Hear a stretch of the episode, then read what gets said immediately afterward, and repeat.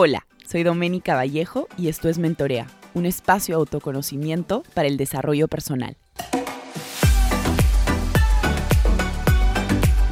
Hola a todos, ¿cómo están? Bienvenidos a un nuevo episodio de Mentorea Podcast. Este es el episodio número 97 y hoy vamos a hablar de un tema muy, muy interesante y muy, muy popular también Creo que este, este tema hace algunos, sí, hace algunos años se ha vuelto bastante popular, sin embargo no es un tema nuevo, eh, se está estudiando bastante, ahora Dianita nos va a contar un poquito más sobre, sobre este tema. He titulado Relación intestino-cerebro a este episodio y tengo a Diana Valencia de invitado hoy día en Mentorea Podcast. Ella es dietista, eh, y se, enfocó en, la nutrición ayurvédica, estudió eh, nutrición ayurvédica, ¿no? el enfoque en la salud, intestinal, estudia la ayurveda, y luego hizo una especialización en psiconeuroinmunología, que ahora nos va a contar qué es la psiconeuroinmunología, es muy interesante. Y creo que también Dianita eh, nos puede contar mucho acerca de realmente cómo es que nuestro cerebro está 100% conectado con nuestro intestino, qué enfermedades trae Em, nuestro intestino que tiene relación con el cerebro y viceversa. Eh, así que bienvenida, Dianita Mentorea Podcast. Por favor, cuéntanos un poco cómo así tu, tu interés en estudiar la, la relación intestino-cerebro y de ahí quiero que me cuentes qué es esto de psicoinmunología, que es un nombre rarísimo, pero es muy interesante. Hola, Dome, ¿qué tal? Gracias por la invitación. Y bueno, a ver, como te, como te comentaba, ¿no? La, esto surge cuando empiezo a conocer un poco más sobre Ayurveda, sobre la medicina china, que para ellos es el centro la salud intestinal, ¿no? la salud digestiva, como ellos se enfocan de que no puedes tener salud si tú no tienes una buena, un buen intestino, básicamente que absorba correctamente todo lo que comes. Eres, no solamente somos lo que comemos, sino también lo que absorbemos. Y eso es algo que también tenemos que prestarle mucha atención. Y desde ahí me empiezo a dar cuenta de que, de que la salud digestiva pues influye en un montón de enfermedades. Y pues llego eh, a la salud emocional, a la salud mental, a la salud este, de nuestro cerebro, cómo se conectaba. Entonces es curioso cómo desde, desde nuestro intestino o desde nuestra salud intestinal podemos alterar nuestra conducta. ¿no? Es algo que de hecho no mucha gente relaciona ni tampoco le presta mucha atención. Y de hecho hace más o menos 15 mm, años surge un proyecto que se llama Microbioma Humano, donde, bueno, como 200 investigadores de Estados Unidos empiezan a, a prestarle más atención a cómo nuestros microbios podrían influir en nuestra enfermedad o en nuestra salud, ¿no? Y empiezan a encontrar este, más o menos esta información de que, por ejemplo, somos más, estamos formados más por microbios que por células. Y desde ahí empiezan a surgir los primeros inicios sobre el microbioma intestinal, sobre la microbiota intestinal y sobre esta conexión que empiezas a tener en verdad no solamente conexiones con el cerebro, sino con el pulmón, con, con, con, el, con el hígado y con un montón de, de, este, de órganos. Y por eso es que se, que se considera incluso por algunos doctores la microbiota intestinal como un órgano más. Entonces, porque cumple tantas funciones en nuestro cuerpo como desintoxicadora, nos ayuda eh, a nivel del sistema inmunológico, también es una de nuestras primeras barreras de defensa y también nos ayuda a sintetizar ciertas vitaminas. Por eso estos bichitos son tan importantes para nuestra salud en general, no solo para nuestro estado emocional, sino para, eh, para todo. ¿no? Entonces, por eso la consideran muchísimo hoy en día y una conexión importante eh, que se está haciendo a nivel de, salud eh, mental es considerar a la microbiota intestinal como un eje más para la recuperación o la salud del intestino. E, el, intestino y, la microbiota intestinal son dos em, factores claves para la recuperación de la persona con ansiedad o depresión, por ejemplo. Y este tema de la ansiedad y la depresión, a mí me parece muy interesante porque de hecho hace un par de meses atrás em, escuché, mira, me vas a mentir porque no me acuerdo exactamente el doctor, pero leí un artículo que decía que la ansiedad y la depresión están directamente relacionados con nuestro intestino, ¿no? ¿Cómo así? O sea, ¿qué desbalance genera o digamos, cómo nosotros podemos, primero, por un lado, entender cómo, cómo, cómo es que hay relación entre nuestro intestino, cerebro, ansiedad, depresión? y cómo podemos regular también, Dianita, eh, la ansiedad y la depresión a través de nuestros alimentos, porque hoy en día la gente es como, tomo pastillas, se me fue el problema. Claro, tomo pastillas, se me fue el problema, pero es como básicamente agarrar una curita y tapar la herida y decir, no estamos agarrando las cosas desde la raíz. Exacto. a ver, cuando tú tienes un proceso inflamatorio, que, por ejemplo, hablo a nivel intestinal, o sea, un proceso inflamatorio en el tubo digestivo que hoy y creo que siempre ha sido muy común, porque lo hemos normalizado, el tener estreñimiento, el tener inflamación abdominal, el tener gases, el tener eruptos, el tener gastritis, que es algo muy común, pero que se normaliza porque te pues, vives tomándote el antiácido. Eso genera una inflamación, ¿no? Ok, y la inflamación hasta cierto punto es buena, pero cuando tú vives tomando pastillas para tapar los síntomas, esa inflamación deja de ser buena y más bien se convierte en una inflamación crónica. Y esa inflamación eh, va a empezar a mandar señales, o sea, va a empezar se van a empezar a producir citoquinas inflamatorias que son como mensajeros que le dicen a tu cerebro que estás inflamado, que, que hay una inflamación, que hay una alarma. Entonces tu cerebro va a dejar de funcionar correctamente sabe que está en un momento de alarma, por lo tanto, no va a priorizar producir ciertos neurotransmisores, como la dopamina, que es nuestra eh, hormona de la motivación, ¿no? que nos ayuda a estar eh, motivados. O, por ejemplo, no va a estar, eh, no se va a producir oxitocina, que es un neurotransmisor también muy importante para, para ser empáticos, es prácticamente la hormona, el neurotransmisor del amor, que nos ayuda a estar tranquilos, calmados, felices. Entonces, en el cerebro no se van a producir eh, ciertos neurotransmisores que nos ayudan a estar bien por esta inflamación sostenida. Entonces, eso por la inflamación del tubo digestivo. Entonces, cuando tenemos este tipo de inflamación, ya sabemos que hay una mala alimentación, porque no llegaste de la nada a esto, y esta mala alimentación va a hacer que tu flora bacteriana se altere. Y esta alteración de las bacterias, esta pérdida de bacterias o el exceso de bacterias, ellas producen unas toxinas llamadas liposacáridos y estas toxinas van a generar más inflamación y en algunos casos van a lograr cruzar la, barrera hematoencefálica.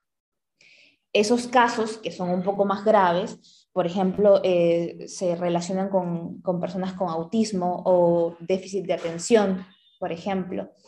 Entonces, la microbiota se está descubriendo que tiene un papel importante en ese tipo de condiciones. Y en las menos graves, por así decirlo, va a generar fatiga crónica, falta de concentración, dolores de cabeza, migrañas, mm, cambios en tu conducta, porque ahora tu cerebro está inflamado, ¿no? Esa inflamación no se queda solamente en el intestino, sino que llega la, como somos un sistema, llega la inflamación al jefe, que es el cerebro, y básicamente él se, pone en modo, modo de emergencia. Y no solamente eh, este, te vas a sentir mal, lo cual es normal porque tu, tu, cuerpo o tu sistema inmunológico no quiere que tú gastes energía yéndote de paseo, yéndote a hacer ejercicio, sino que requiere esa energía para tratar de apagar la inflamación y que tú puedas sentirte estable, al menos estable. Entonces, hay otras, otras este, conductas que se van a afectar, como el sueño, por ejemplo, que es muy común en la depresión, que no puedes dormir, que te levantas, que tienes palpitaciones. Entonces, esos, esos este, procesos también se van a ver alterados por esta inflamación del, del tubo digestivo y este, las toxinas que empiezan a enviar este, estas bacterias, ¿no? esta flora intestinal. Entonces, claro que la alimentación es fundamental es muy, muy importante eh, porque básicamente ellas dependen de, de, que tú las alimentes correctamente. Y si tú las alimentas mal, pues ellas no van a estar a tu favor, van a estar en tu contra.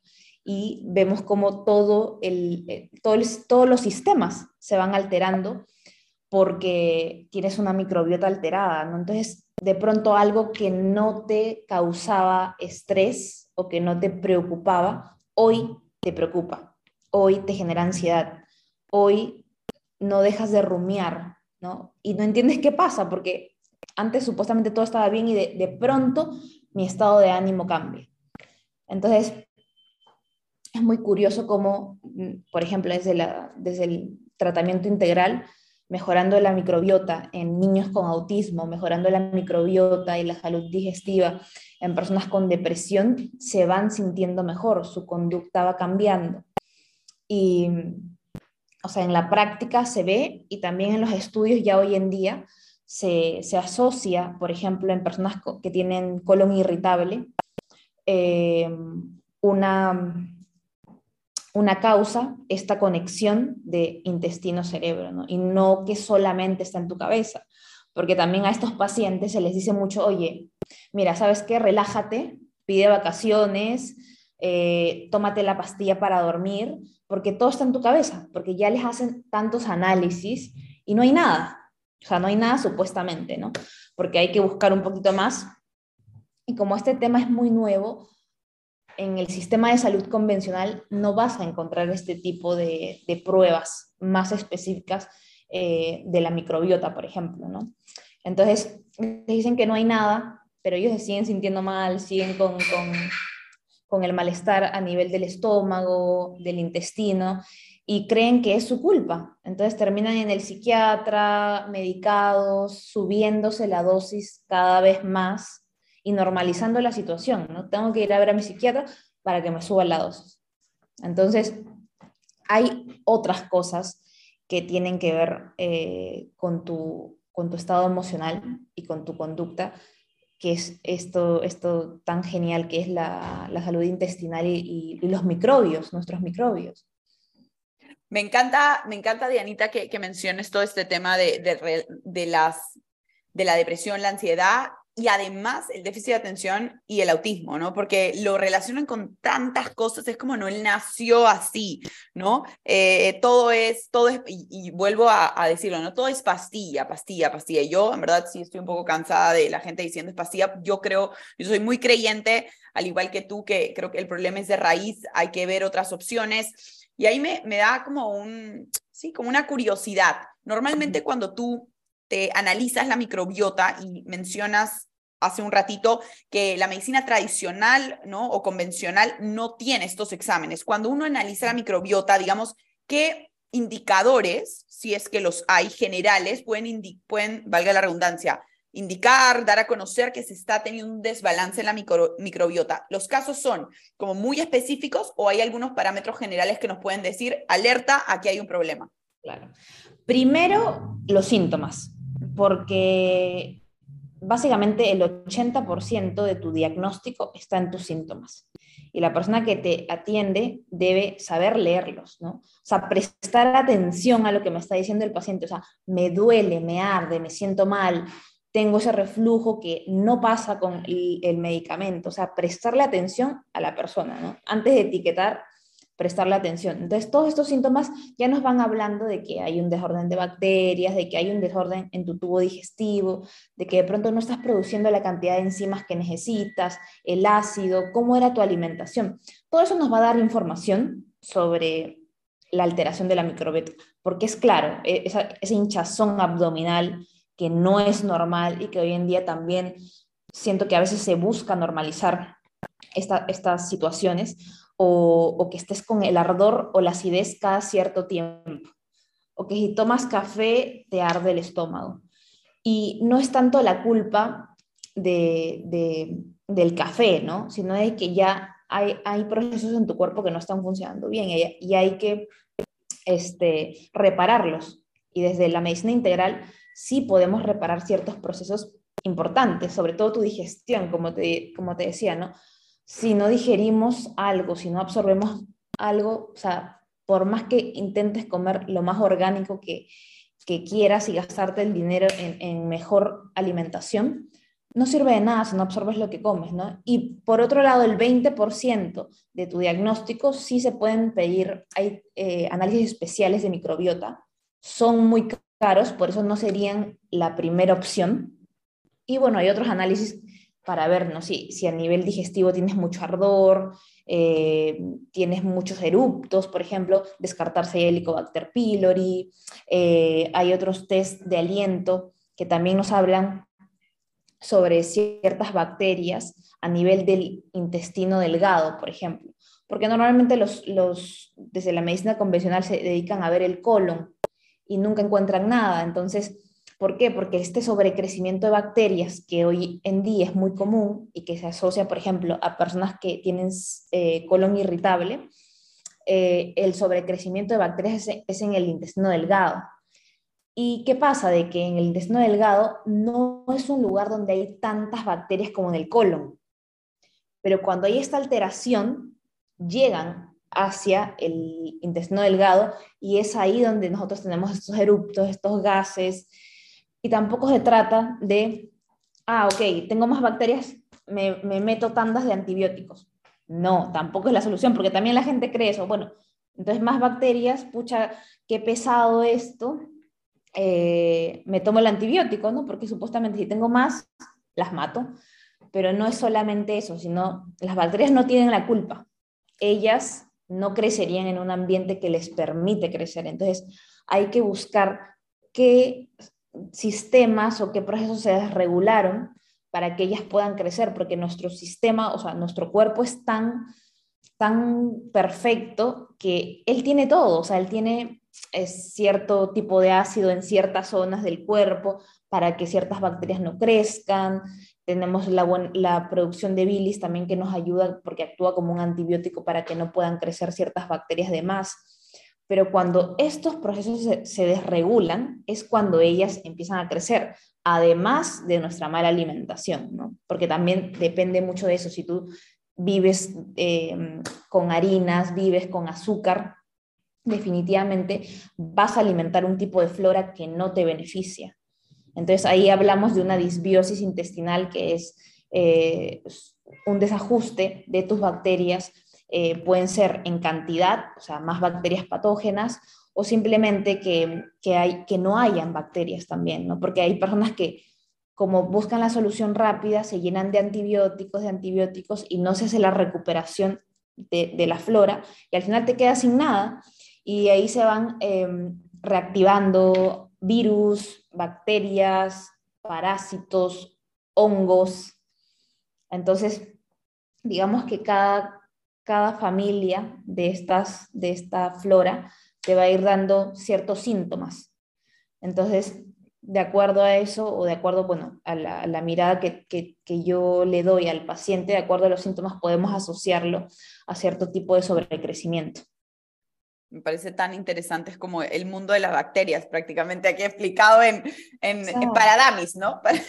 Exacto, o sea, es que es, es un mundo, es un mundo y uno tiene que ver su intestino como si fuese una jungla y eso que aún no se sabe demasiado, o sea, hay cosas que se han descubierto en estos 15 años, pero todavía, todavía no hay un consenso que, que nos diga de cuál es la proporción de bacterias que nos dice que tenemos una microbiota perfecta, por así decirlo. Entonces, eh, es, pero es muy claro cuando tú te sientes bien y no tienes esa inflamación o no estás lleno de gases, es claro que el tratamiento pues funciona porque tú te sientes bien, o sea, esos síntomas, ese reflujo, esa acidez, esa distensión abdominal, desaparece.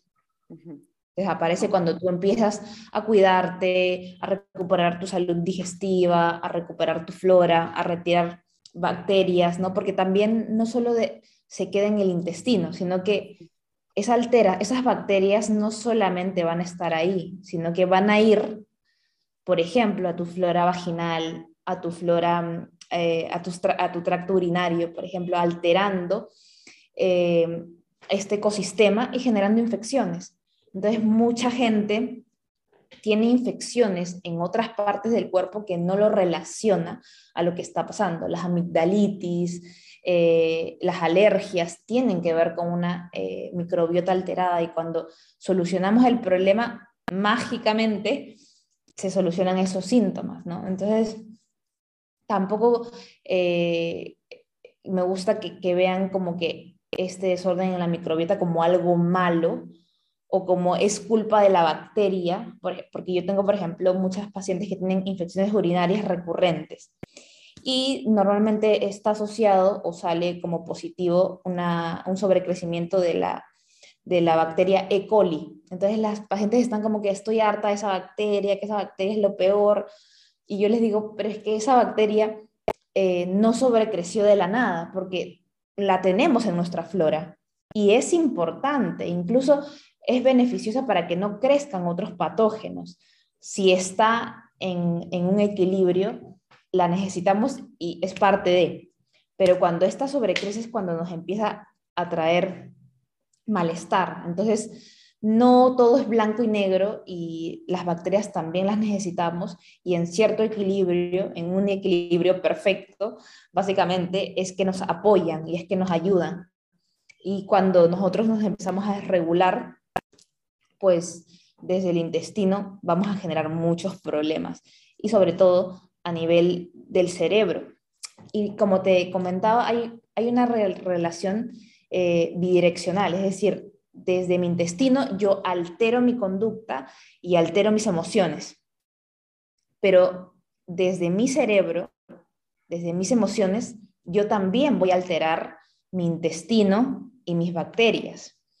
Y eso ¿Por qué? Porque yo desde mi cerebro voy a mandar señales de estrés, se van a activar, también se va a activar eh, este modo supervivencia, este modo alarma, se va a activar mi, sistema simpático y por lo tanto se van a frenar ciertos este, procesos, como por ejemplo la correcta producción de ácido, la correcta producción de enzimas, entonces, si yo este, este ácido no, lo tengo activado de manera correcta y me pongo a comer, no voy a romper correctamente estos alimentos, van a llegar mal digeridos al intestino y me voy a inflamar. Me voy a hinchar, me voy a llenar de gases, voy a estar con eruptos, probablemente voy a este, alterar eh, la evacuación, o sea, puedo estar estreñida, puedo estar con estómago suelto, y ahí también se va a crear en este ambiente un sobrecrecimiento de bacterias, porque estoy alterando eh, mis procesos digestivos y estoy generando fermentación, más de la que yo con la que puedo lidiar. Entonces, estas bacterias van a emitir gases, más gases de los que yo puedo expulsar, no voy a estar inflamada. Entonces, también desde el estrés, estar en modo eh, simpático, mejor dicho, va a hacer que yo altere procesos, que ciertas bacterias también empiecen a crecer, porque el estrés sostenido, el estrés, como sabes, hasta cierto punto es importante y necesario, pero cuando es sostenido, y hoy en día la mayoría pues tiene vidas muy estresantes, sí van a generar un contexto donde eh, se empiecen a producir eh, marcadores inflamatorios, que se eleve el cortisol demasiado y que se frenen otros procesos que también van a alterar nuestra flora bacteriana. Por eso también el estar o el buscar herramientas para controlar eh, la ansiedad, el estrés o generarnos tranquilidad son muy importantes porque hoy en día la, la, sociedad está corriendo de un lado a otro, no, tenemos tiempo para comer, no tenemos tiempo para, em, para relajarnos, para tratar de, de despejarnos un poquito y no nos damos cuenta que estamos comiendo estresados o estamos comiendo parados. Entonces, eso, también va a generar un estrés en la microbiota y así va a ser una, un ida y vuelta. Un ida y vuelta y normalmente siempre es un ida y vuelta, ¿no? El contexto es siempre de que la persona está estresada, eh, tiene mm, infecciones recurrentes, tiene gastritis y hay que tratar todo porque no podemos solamente ni solamente pensar que la alimentación va, a mejorar solo eso, ni tampoco pensar que el medicamento es lo único que va a hacer que, la persona eh, esté como nueva otra vez, ¿no?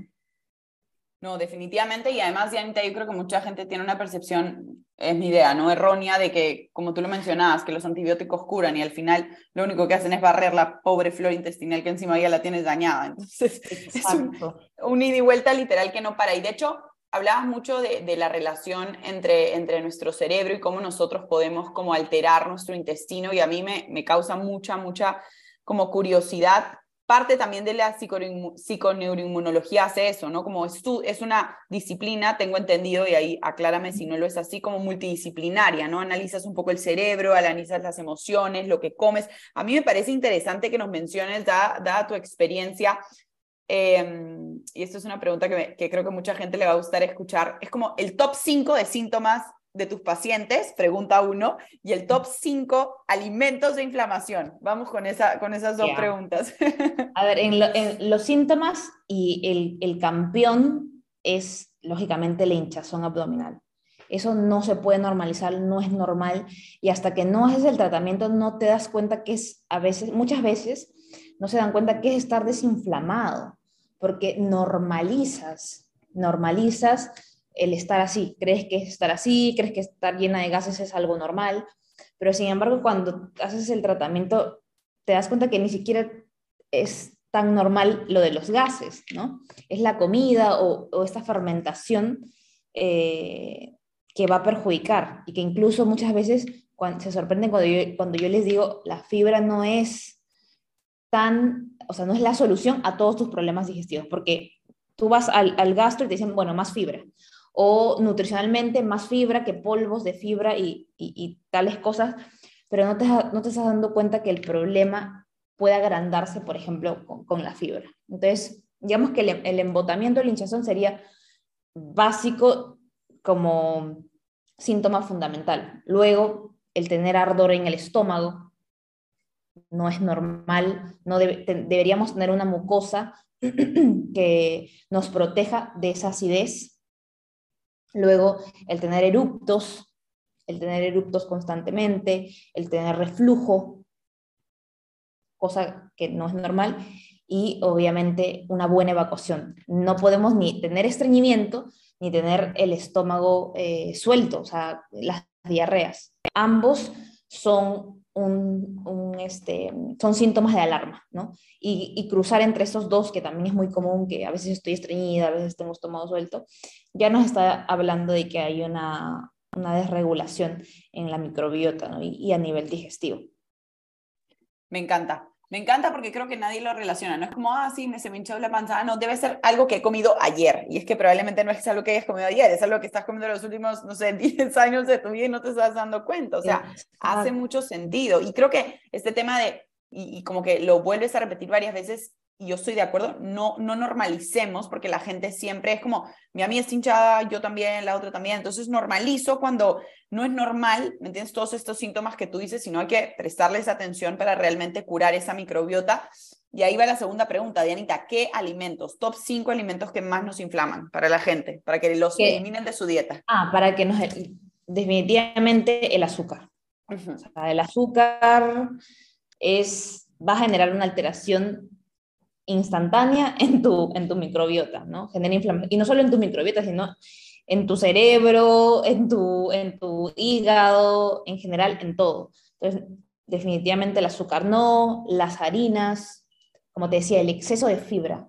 Pensar que la fibra es, debemos meternos una olla de, de, de verduras, no es lo más adecuado. La fibra es importante, es para nuestras bacterias básicamente, pero no abusemos de la fibra porque también eso va a generar que tengamos problemas a nivel digestivo, ¿no? Eso, después eh, también el exceso de edulcorantes, hay ciertos edulcorantes que se ha demostrado en algunos estudios que alteran la composición de bacterias y hoy en día pues sales del azúcar y quieres irte por los edulcorantes, ¿no? Todo light, todo sin azúcar, pero está lleno de edulcorantes. Y otro, otro alimento que, que definitivamente eh, eliminaría serían los lácteos, pero de mala calidad. O sea, para eso, ¿qué es lo que más abunda? ¿no? Los lácteos de mala calidad no los recomendaría por nada porque generan más inflamación, no aportan nutrientes, no aportan ácidos grasos que también son importantes para la salud de tu, de tu intestino. Entonces, mm, trataría de buscar un eh, lácteo que sea lo más artesanal posible. Ahí sí, lo recomiendo, pero la mayoría de los lácteos que vemos en, en el mercado son de mala calidad. Entonces ahí sí van a generar una inflamación, van a generar una alteración en nuestra microbiota. Claro, y lo importante acá para, para mencionar a la gente también es como dicen, claro, pero es que, no sé, con respecto, por ejemplo, a los lácteos, ¿no? Claro, los lácteos artesanales son más caros o este tema de llevar una dieta a nivel de microbiota como es mucho más caro. Y yo en realidad digo, mira, tienes que verlo como una inversión, porque finalmente si tú tienes a tu microbiota saludable y sana, no vas a tener que preocuparte por la visita al doctor, por el seguro, por la pastilla, por el, por el antibiótico, por el psiquiatra, por el psicólogo. Entonces, al final es una inversión en ti mismo o en ti mismo. No lo vas a ver a corto plazo, o probablemente sí, pero no tanto. A mediano o largo plazo, olvídate. O sea, yo, yo como les mencionaba en episodios anteriores, mi papá se curó mucho del cáncer a través de la microbiota. O sea, es una dieta que, bueno, media keto, un poco, hay un poco de todo. Y olvídate, o sea, es lo veo con una vitalidad que digo, qué envidia, qué envidia tener esa vitalidad a sus 60 años. Así que ya, ya me tocará arreglar, arreglar mi microbiota, Dianita, de todas maneras. Em, sí, y para terminar, Dianita, prevención. ¿Cómo trabajamos en nuestra microbiota? Eh, a las personas que nos están escuchando, ¿qué dos, qué dos, tres tips les puedes dar para que comiencen a preocuparse y, sí, a cuidar la microbiota, ¿no? Personas que de repente no, no, están tan relacionadas con el tema o no saben mucho y, digamos, cosas no muy complejas que pueden comenzar a hacer desde mañana para trabajar en, en tener una microbiota, una salud intestinal adecuada. Definitivamente la alimentación, o sea, es lo principal porque como te, como te decía, ¿no? nuestra microbiota también va a cambiar o va a crecer de acuerdo a lo que nosotros le demos de comer. ¿no? O sea que la alimentación es clave. Eh, evitar los alimentos que, que, te dije hace un ratito y eh, aportar fibra, aportar grasas de buena calidad. Eso es muy, muy importante. Eh, luego el dormir. El dormir bien es, al igual que la alimentación, es fundamental. Tratar de tener em, un sueño reparador, una rutina de sueño para tener un buen descanso. Y si tú ya tienes síntomas digestivos, ya tienes problemas de sueño, hay que actuar, porque no, no tenemos que normalizar, tenemos que empezar a actuar para prevenir eh, o para entender qué está pasando porque esos síntomas no son normales. Y luego, como tercero, hacer ejercicio. Hacer ejercicio definitivamente también tiene mucho que ver con nuestra flora intestinal, con nuestra salud digestiva. A menor movimiento puedes tener más estreñimiento, el estreñimiento va a hacer que no desintoxiques correctamente las cosas que tu cuerpo quiere sacar y eso va a crear un ambiente en el que crezca de todo. Entonces, el movimiento también es importante para tu digestión, el movimiento va a ser importante para tu felicidad, para desestresarte. Entonces, eso también va a tener un impacto en tu microbiota. Entonces, esas cosas para mí son muy importantes, sueño, alimentación, movimiento, ¿no? Y le añadiría un poco más también la, la exposición al sol. La exposición al sol tiene mucho que ver con tu estado de ánimo y si tú te sientes bien, tus microbios también van a estar bien. Entonces, eso también, el sol es muy, muy, muy importante, exponerte a, la luz, aunque bueno, en Lima es un poco complicado, pero tratemos de buscar ese sol o aprovecharlo lo más que podamos, si es que podemos salir y aprovecharlo. No, la verdad que, que todos estos, estos tips son súper importantes y yo creo que la gente no relaciona, como lo mencionabas anteriormente, la relación entre nuestras emociones y nuestro intestino y viceversa. Intestino también, eh, cómo puede desregularnos y generar pues ansiedad, depresión y colon irritable y no sé, como decías, gastritis, ¿no? Entonces, a mí me parece súper interesante todo lo que nos has mencionado hoy día. Yo creo que la gente se lleva muchos aprendizajes y Anita, y gracias por eso. Y en, la descripción de este episodio les voy a dejar el contacto del Instagram de Dianita para que la contacten las personas que quieran trabajar en su microbiota. Yo ya voy a sacar mi cita para la próxima semana antes de que ustedes agarren mis cupos. Así que nada, ha sido un placer tenerte aquí y muchas gracias por todos tus conocimientos. Listo, menos gracias a ti por invitarme y por porque creo que hablar de ese tema es súper importante para que la gente lo conozca, para que la gente no normalice lo que está pasando y también encuentres nuevas soluciones, ¿no? Porque a veces nos quedamos con que somos así o no hay solución y de verdad que hay que abrir un poco más la mente y sobre todo trabajar de manera integral, y eso es lo más importante porque somos un sistema y no podemos separarnos y lo que pase en un lado va a afectar a todo a todos los demás procesos que están pasando en nuestro cuerpo. No, literalmente. Y dejemos de normalizar tomar pastillas, por favor. Vayan a trabajar en su microbiota. bueno, te mando un abrazote virtual y muchas, muchas gracias. Listo, me... No, no te preocupes. Cuídate.